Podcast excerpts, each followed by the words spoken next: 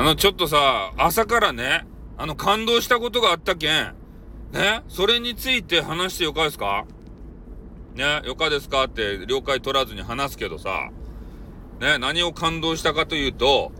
やっぱりね、定期的に配信を組んでる方いるじゃないですか。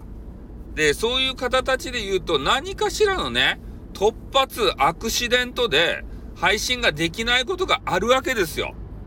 で、特にね、えー、朝方配信ね、組んでる方、ね、限界突破とかね、えー、お料理配信とかね、えー、そういうなんかいろいろあるんですけど、で、そういうの組んでる方が、えついついね、え朝お寝坊しちゃって、ね、前の日にね、えイケメンの部屋に行って、飲みライブとか言ってね、そこでわちゃわちゃなっちゃって、もうイケメンにね、いや、誰々さん可愛いかですね、とか言われて、ポってなってしもうて、で、それでね、そういう、そういう、そういう話じゃないですよ。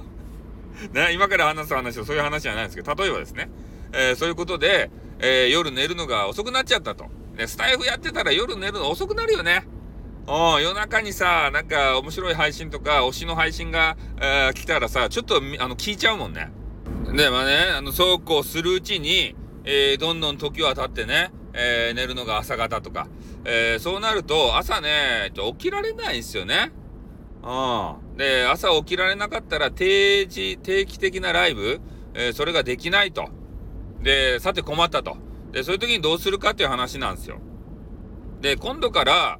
えっ、と、新しい次のアップデートで、えー、そういう告知のね、えー、コーナーが、え設けられるということで、昨日もね、あ、これができたら、え事前告知であったり、そういう突発でね、ライブができなくなった時に、えそこに書いておけばね、えまあ、お詫びということで書いておけば、えなんとかなるんじゃないかという話もしたんですけど、ただね、えー、今日の朝に、え、私がですね、まあ、まあ言ったような、あの、ライブ見つけたんですよ。えー、今朝のライブはね、寝坊して本当申し訳ございませんでしたというようなタイトルの収録が上がってたんですね。で、佐藤優さんっていうね、めちゃめちゃ可愛いピアノガール。で、この方がどうやらね、あの、寝坊してしまったらしくて、えー、そのお詫びの言葉を収録でね、撮ってらっしゃいました。これいいなと思ったね。